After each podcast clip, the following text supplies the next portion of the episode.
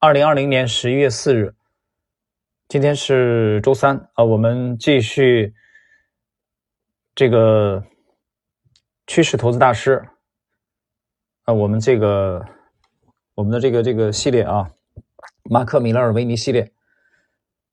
呃，今天的这个提问的第一个问题是，杰克施瓦克提问：你是怎样从失败走向成功的？我的结局回答：我的结局改变了。但我明白，成功不在于你正确的比例，而是在于利润和亏损的比较。平均来说，百分之五十的时候我是盈利的，但当我正确的时候，我赚的要比错误的时候亏掉的多。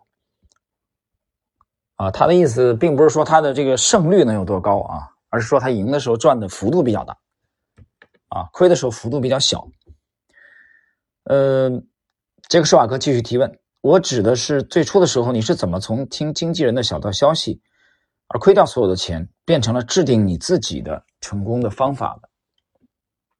马克·米勒米勒尔维尼回答：“这个过程比较漫长，经历了几年的研究和交易实践。我也读了我能我所能找到的每一本关于股市和成功的个人的书。我读了上百本书之后，我认为对我影响很大的不超过十本。”哎，我停顿一下，这个话好像未来奥内尔也讲过啊。他说过也就十本左右吧，可是你你得读多少本才知道？就这其实真正有用的就这不超过十本呢，那起码要几百本甚至上千本啊！威廉奥内尔可能读过应该不下上千本的书啊，也是一个这阅读狂。那这个查理芒格、巴菲特这样的人可能都不止了。巴菲特每年还读大量的年报和杂志啊，商业杂志。芒格也读杂志。继续，然而我认为没有什么。差的书，只要书中有一句话是你需要的，那么它就是有价值的。哎，这话我赞同啊，我赞同。我这些年这几年吧，尤其是一三年、一五年之后啊，这五年，我每年都会买大量的书，但同时也在卖大量的书。啊，这个卖掉了大量的书里边，包括早年的一些啊，没有什么价值的书，还有一些就是近年来看过的啊，意义不大了，那就把它卖掉好了呀。他讲了这。这本书当中只要有一句话啊，能让你有所领悟，买这本书就值了啊！这观点是对的。大家有没有这个体会啊？我早年因为这个年轻的时候去听那个，当时没有这个，嗯，CD 很少嘛，当时都是磁带啊，录音机啊，什么双卡录音机、磁带，还是八十年代，那时候我们都买那个磁带，当时呃八块五，当时华纳唱片公司啊、宝丽金呐、香港的宝丽金啊这些老牌的啊去。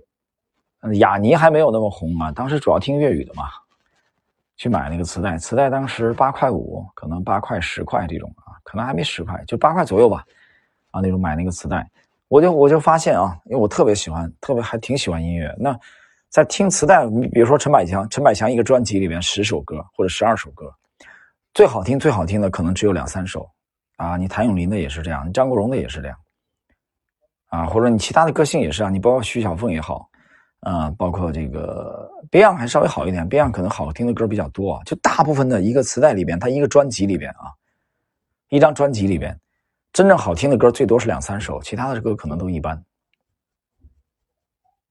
所以，呃，今天的这个杰杰克施瓦格这个提问啊，和马克米勒维尼的回答啊，让我想到了这一点。但其实只要这个专辑里有一首歌你特别喜欢，这张专辑你都没有啊，等于说买了就值了。继续，好吧，告诉我改变你命运的一句话，啊，回答：成功的果实在于你要保持业绩所付出的忠实和诚恳的努力，自己来思考，自己来下结论。换句话说，对你的成果要承担百分之一百的责任。下一个问题，这句话出自哪一本书？马克·米勒尔维尼回答：杰西·利弗莫尔写的《如何做股票交易》。我解释一下啊，有些人说，哎，利弗莫尔写的。这本书我怎么不知道呢？对吧？其实大家知道这本书呢。稍等一下啊，我们家的这个猫在捣乱。猫，matter。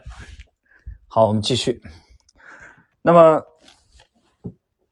这本书其实就是《股票大作手操盘术》啊，中文的这个出版商给它弄了一个很市场化的名字，它的原名其实就是叫《如何做股票交易》。这是利弗莫尔在去世年去世之前的半年，啊，亲笔所著的。